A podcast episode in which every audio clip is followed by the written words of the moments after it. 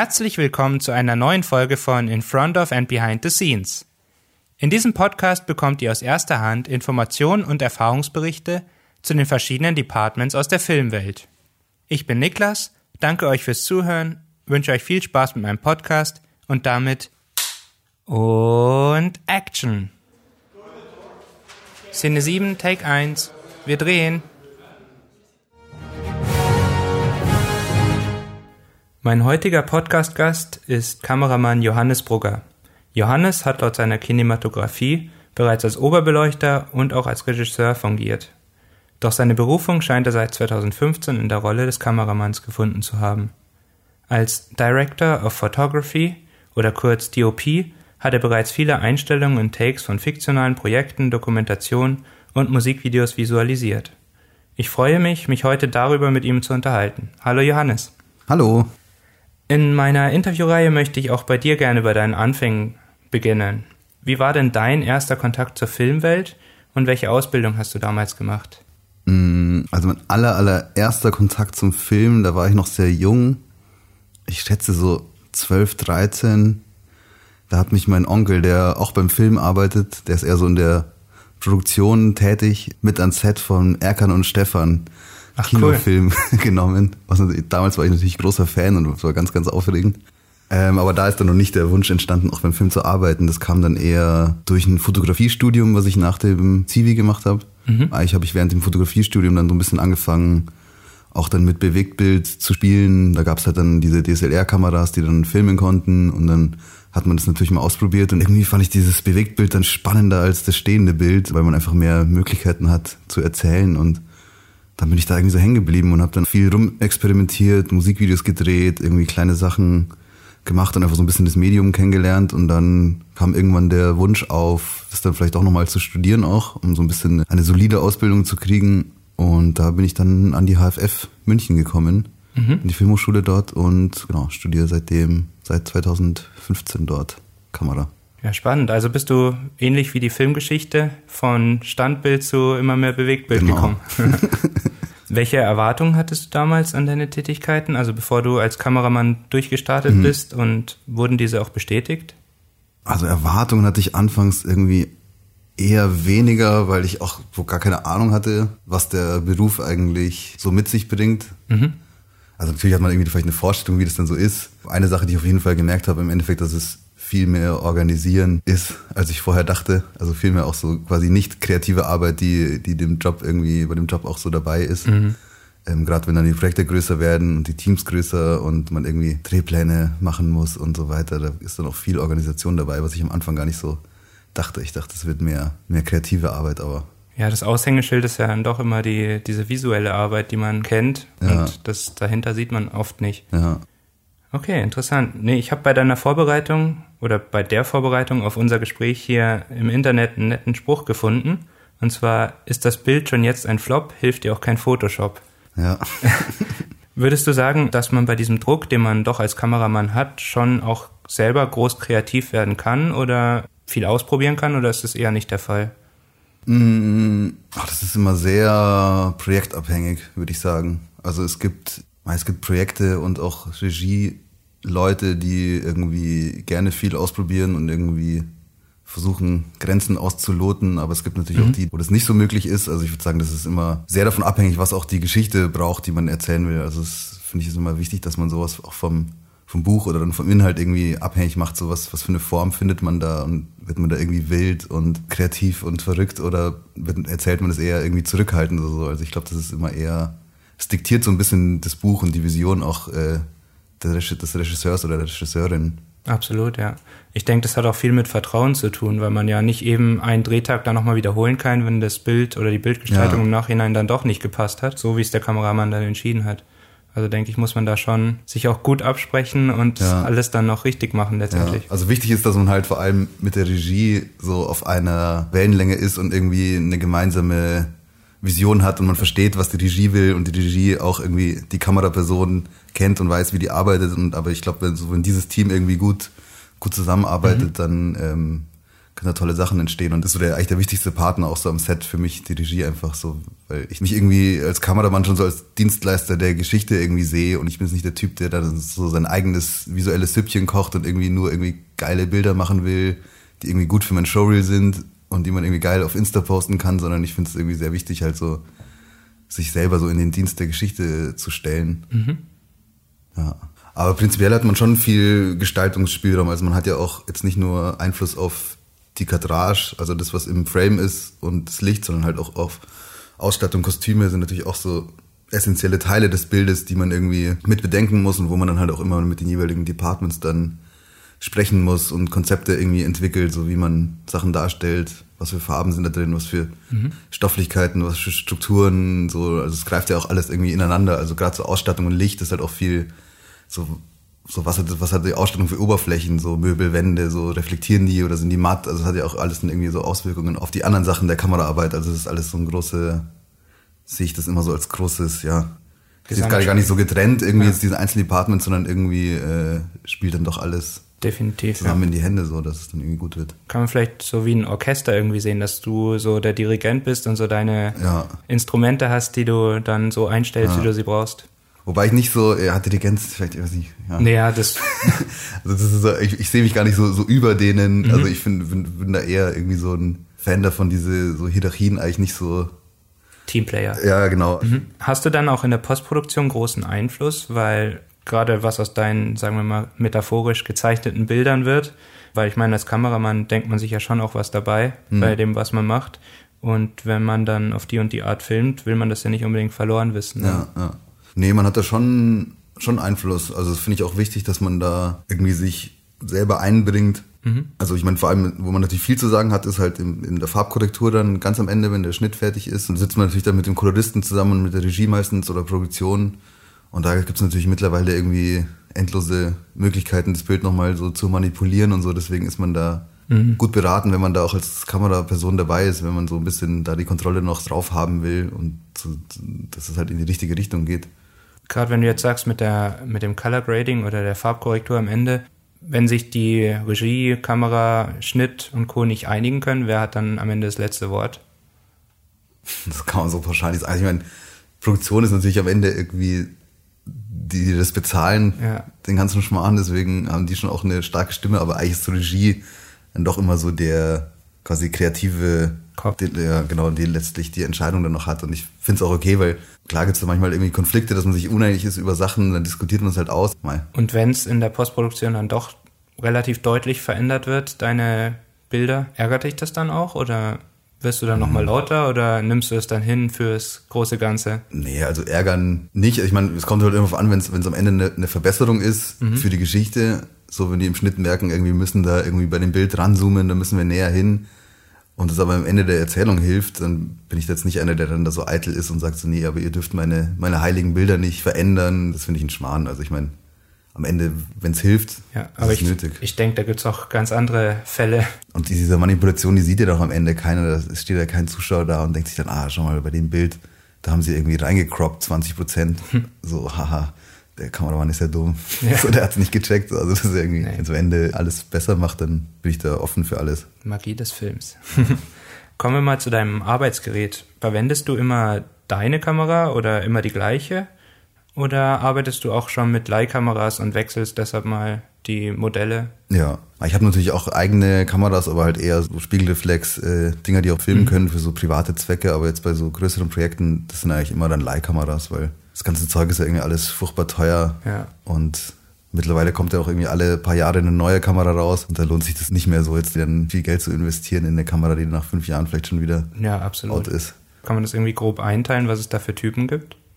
Na, ich meine, es gibt schon so ein bisschen so, sag ich mal, so spezialisiertere Kameras, die jetzt dann irgendwie zum Beispiel, wenn es so in so einen Highspeed-Bereich geht, mhm. haben dann so die normalen Kinokameras oder Filmkameras irgendwie schon so Grenzen, wenn man da ins Extreme gehen will, da gibt es natürlich dann so ein ganz, nochmal so ein eigener spezieller Bereich, Kamerabereich auch. Aber ansonsten ähneln die sich eigentlich alle schon sehr, weil ich meine, man macht ja auch immer das, das Gleiche. Also ich meine, da muss ein Objektiv vorne dran, irgendwo muss eine Speicherkarte rein und ein Akku hin. Und dann muss man halt irgendwie seine Belichtung machen. Also eine ja. Grundidee, äh, natürlich alle gleich. Ähm, ist ja dann auch viel auch dann so Geschmackssache. Genau. Ähm, wir sind ja schon so ein bisschen auf den Wandel der Zeit zu sprechen gekommen, auch gerade im Hinblick auf die Technik hat sich ja da auch im Kamerabereich einiges mhm. getan. Was kannst du dazu sagen? Ich bin ja schon so voll in die digitale Filmwelt so rein, reingewachsen. Also ich bin jetzt nicht so ein alter, alter Hase, der irgendwie noch 30 Jahre auf Film gedreht hat und dann diesen Wechsel machen musste. Aber was so ein Wandel natürlich irgendwie, was man schon merkt, es wird demokratisiert, so das Medium. Also mhm. dadurch, dass die Geräte so viel können und so günstig geworden sind, steht es halt irgendwie jedem mittlerweile offen, rauszugehen, einen Film zu machen. So was jetzt irgendwie vielleicht vor 40 Jahren, 30 Jahren irgendwie noch nicht so, Nur nicht so easy, Studios damals. Genau, nicht so ja. easy möglich war. Und ich meine, so technische Neuerungen, was ich noch so natürlich schon miterlebt habe, war so dieser, der Switch dann so auf LED-Lampen, die dann so gekommen sind und immer besser werden. Auch für die Kamera, ja, weil man sich mhm. natürlich irgendwie viele einfach flexibler ist und die Drehzeiten immer kürzer werden, man immer irgendwie schneller sein muss. Und da hilft es natürlich, jetzt ein Licht zu haben, wo man irgendwie die Farbe ändern kann, wo man nicht die richtige Folie raussuchen muss und die zuschneiden muss und die dann auch bezahlen muss, sondern irgendwie einfach einen Knopf dreht und auf einmal äh, hat man seine Änderung da da. So das ist natürlich schon ja, extrem Diese, gute Entwicklung. Dieses immer schneller werden ist ja auch so wichtig jetzt gerade auch bei dieser Massenproduktion, die aktuell ja. anfällt mit ganzen Streaming und Kino und TV-Filme, Serien. Kommt ja. immer mehr dazu und deshalb denke ich, muss die Branche auch immer schneller werden und ja. deshalb ist es auf jeden Fall von Vorteil. Bleiben wir beim Digitalen. Äh, manchmal wird ja für einen bestimmten oder im Gegensatz zum Digitalen wird ja für manche Looks von Filmen oder auch Nostalgie oder aus anderen Gründen auch heute noch auf 35 Millimeter Filmrollen mhm. oder andere Millimeteranzahl gedreht. Also mir kommt so vor, dass äh, gerade Drehen mit Filmrollen noch ähm, risikoreicher auch ist, weil du ja am Anfang gesagt hast, dass man das Bild nicht direkt sieht ja. und ähm, dass man dann auch ja, hoffen muss, dass alles passt und nicht eben mal kurz digital nachschauen kann, okay, die Szene hat gepasst, die haben wir im Kasten, auf geht's zur nächsten. Ja. Also kann man schon sagen, dass das Digitale einiges erleichtert hat Klar. und auch immer noch tut. Ja, total. Mhm. Und wenn wir jetzt von dem Spaßfaktor ausgehen, was macht dir denn beim Drehen generell am meisten Spaß? Kannst du da irgendwie so spezielle Punkte festmachen, mhm. die da deine Favoriten sind an so einem Drehtag? Hm. Ja, schön ist immer das Frühstück, finde ich. Am Anfang, wenn man so äh, irgendwie Arbeitsbeginn hat und alle trudeln so ein und dann irgendwie sieht man so seine, seine Kollegen und dann irgendwie trinkt man einen Kaffee und bespricht irgendwie so den Tag. Das finde ich irgendwie immer einen ganz schönen Moment und dann gleitet man da so rein und dann geht's so los. Sonst, ja, also was ich generell beim Drehen gern mag, also deswegen mag ich auch so lieber so längere Projekte, ist halt einfach so auch so diese ja, das hat schon immer halt auch so ein bisschen was von so einer, von so einem Klassenfahrt-Vibe irgendwie. So, man ist da so eine, so eine eingefleischte Truppe und zieht mhm. dann irgendwie so los und Definitiv. arbeitet dann so gemeinsam an so einem Ding und einfach so diese, mit so verschiedensten Leuten irgendwie an so einem Teil zu arbeiten, das macht irgendwie an sich, finde ich, Spaß. Da schweißt die Sache dann schon zusammen. Ja, klar. Also das ist dann schon immer irgendwie eine nette, mhm. ja, wenn man dann eine nette Gruppe hat, hat man dann schon auch da viel Fun. Das heißt, ich habe rausgehört, du bist dann gerne früh am Set. Nicht nur wegen dem Frühstück, sondern ja. allgemein auch zur Vorbereitung. Ja, also ich hasse es, wenn man so zu spät zum Set kommt oder irgendwie so kurz vor knapp und dann äh, kommt man quasi an und äh, muss schon gleich die Kamera auf die Schulter nehmen und dann geht schon los. Aber ich bin gerne immer früh da. Durchaus nachvollziehbar. ähm, wie kommst du denn allgemein zu Anstellungen und Einsätzen? Also schaust du da oft auf irgendwelchen Stellenportalen nach oder hast du deine Kontakte, die dich mhm. anfunken oder wie läuft das? ich weiß gar nicht, ob es so richtig Stellenanzeigen gibt, so für so, also ich meine, klar, wenn man irgendwie No-Budget-Film irgendwie noch Leuchter sucht oder so, dann gibt es ja irgendwie so Portale, aber ähm, eigentlich läuft alles über, über Kontakte. Also die meisten halt so aus der Filmhochschule, ähm, gerade da so die Regie-Leute oder auch Produzenten, das ist dann eigentlich alles so über den quasi Kollegen, Bekanntenkreis, so die dann irgendwie anfragen. so. Mhm. Und ich weiß nicht, wie das bei dir ist, ob du wirklich Nonstop-Projekte hast oder mhm. ob du schon auch Ruhezeiten hast, nenne ich es mal. Was machst du dann in diesen Zeiten, wenn du jetzt gerade keine Anstellung hast? Hörst du dich schon nach der nächsten um oder genießt du die freie Zeit oder wie, wie kann man sich das vorstellen? Ja, man hat natürlich schon auch viel Freizeit, die man irgendwie dann versuchen muss, sinnvoll zu füllen. Mhm. Also ich bin ja auch noch am, am Anfang meiner Karriere, sag ich mal. Deswegen äh, ist jetzt nicht so, dass ich irgendwie einen Film nach dem anderen mhm. drehe so und das ganze Jahr busy bin. Aber ich mache so viel zum Ausgleich, so kleine Musikvideos und so Zeug, also wirklich so Sachen, die ich komplett alleine mache, ähm, weil ich das irgendwie für mich immer ein ganz guter Ausgleich ist zu so größeren Projekten. Weil was da halt oft ist, das ist halt schon auch irgendwie ein zäher Prozess manchmal, so von Schreiben, Finanzierung, diese ganzen Sachen, so bis das dann mal wirklich gedreht wird, so ist halt oft irgendwie mhm. tausendmal verschoben, ein Hin und Her. Und man ist irgendwie mit so vielen Leuten da in Kontakt und da so als Gegenpol mache ich irgendwie gerne manchmal so, so Sachen, die einfach wirklich, wo ich das so ganz alleine mache, mhm. um auch ein bisschen Geld zu verdienen. Äh, genau, mache ich dann so, so kleine künstlerische Projekte eher, die irgendwie so eine gute, gute Balance dann halten zu so den größeren Sachen. Du hast jetzt gerade schon das Geld angesprochen. Also ist komplett freiwillig, wenn du darüber sprechen magst, aber wie schaut das so mit der Gage als Kameramann aus? Mhm. Kann man davon gut leben oder ist schon kritisch, wenn man da jetzt nicht mm. mehrere Projekte im Jahr hat. Ja, also wenn man Projekte hat, kann man gut davon leben. wenn man keine hat, nicht. Nee, also es ist immer sehr, sehr unterschiedlich. Also so, mhm. ich meine, es gibt ja so Verdi äh, Gagentabellen irgendwie, ich glaube, da ist Tarif bei Lichtsätzen der Kameramann ich glaube, es sind mittlerweile so 3000 die Woche. Aber zum Beispiel bei Werbung verdient man natürlich irgendwie mehr. Das ist meistens auch nur ein Tag. Mhm. Also Werbekamera-Leute, die können richtig, richtig geil Asche machen, wenn man da Bock drauf hat. und bei den längeren Sachen das ist halt dann immer Verhandlungssache halt auch natürlich mit der Produktion. Klar hat man so die Anzahl der Drehtage, dann ist halt immer so eine Verhandlungssache, kriegt man irgendwie die Postproduktion bezahlt, dass man irgendwie im Grading sitzt, was viele dann vielleicht auch nur zur Hälfte bezahlen und dann ist halt so ein bisschen Verhandlung, wie viel Vorbereitungswochen man so kriegt. Mhm. Dann würde ich noch gern von dir wissen, nachdem du viele Filme filmst, ähm, was ist denn oder welcher ist denn dein persönlicher Lieblingsfilm? Hast du einen? Und wenn ja, warum der? Also ich habe jetzt nicht so einen Film, der irgendwie so, so für mich so heraussticht. Ich glaube, sowas, ein Film war, der mich irgendwie lange beeinflusst hat oder relativ früh irgendwie, den ich irgendwie gut fand, war City of God. Mhm. Das war so lange Zeit einfach ein Film, der mich irgendwie beeindruckt hat. Sonst so in jüngerer Zeit, was mir sehr gut gefallen hat, war dieser Licorice Pizza oder Licorice mhm keine Ahnung, wie man es ausspricht, von Paul Thomas Anderson. Das war irgendwie mal wieder ein richtig schönes Kinoerlebnis, weil der irgendwie einfach, ja, wahnsinnig gut funktioniert und toll aussieht und toll gespielt ist und hat einfach extrem viel Spaß gemacht anzuschauen. Mhm. sind eher dann so Filmemacher vielleicht, die mich dann beeinflussen. Also zum Beispiel so, mhm. weiß nicht, Aki Kaurismäki, schon so jemand, den ich immer wieder, wo ich immer wieder so zurückkomme und mir das irgendwie anschauen, so, das irgendwie so mit mir resoniert, dem seine Filme so allgemein, gar nicht jetzt so einzeln, aber so einfach seine Erzählart und so. Tatsächlich, also du schaust dann auch Filme nach den Filmemachern, sag ich mal. Ja. Okay.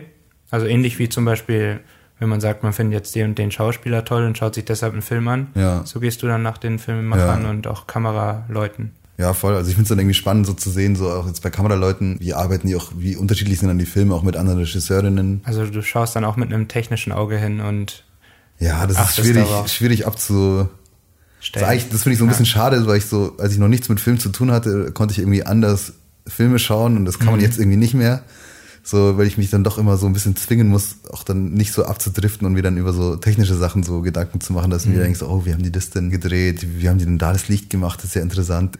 Das ist natürlich sowas, was man immer, immer so ein bisschen mitdenkt und ich muss mich dann immer so ein bisschen zwingen, so nein, du konzentrierst dich jetzt mal auf die Geschichte und nicht, nicht aufs Licht und auf die, auf was für Objektive das wohl waren und so ist so eine Berufskrankheit, dass man natürlich irgendwie so ein bisschen mit einem Auge analysiert und mit dem ja. anderen irgendwie so mitfühlt. Und so kann man sich vielleicht auch was abschauen für sich selber und das dann mit ja, einbauen klar. ins nächste Klar, Jahr. das ist ja eh Klauen, ist ja eh das Allerwichtigste. Ja.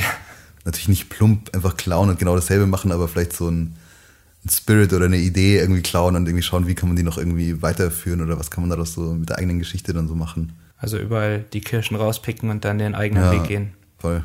Ich glaube, das war ein ganz schönes Schlusswort.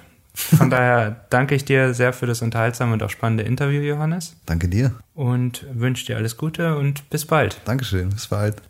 Und Cut.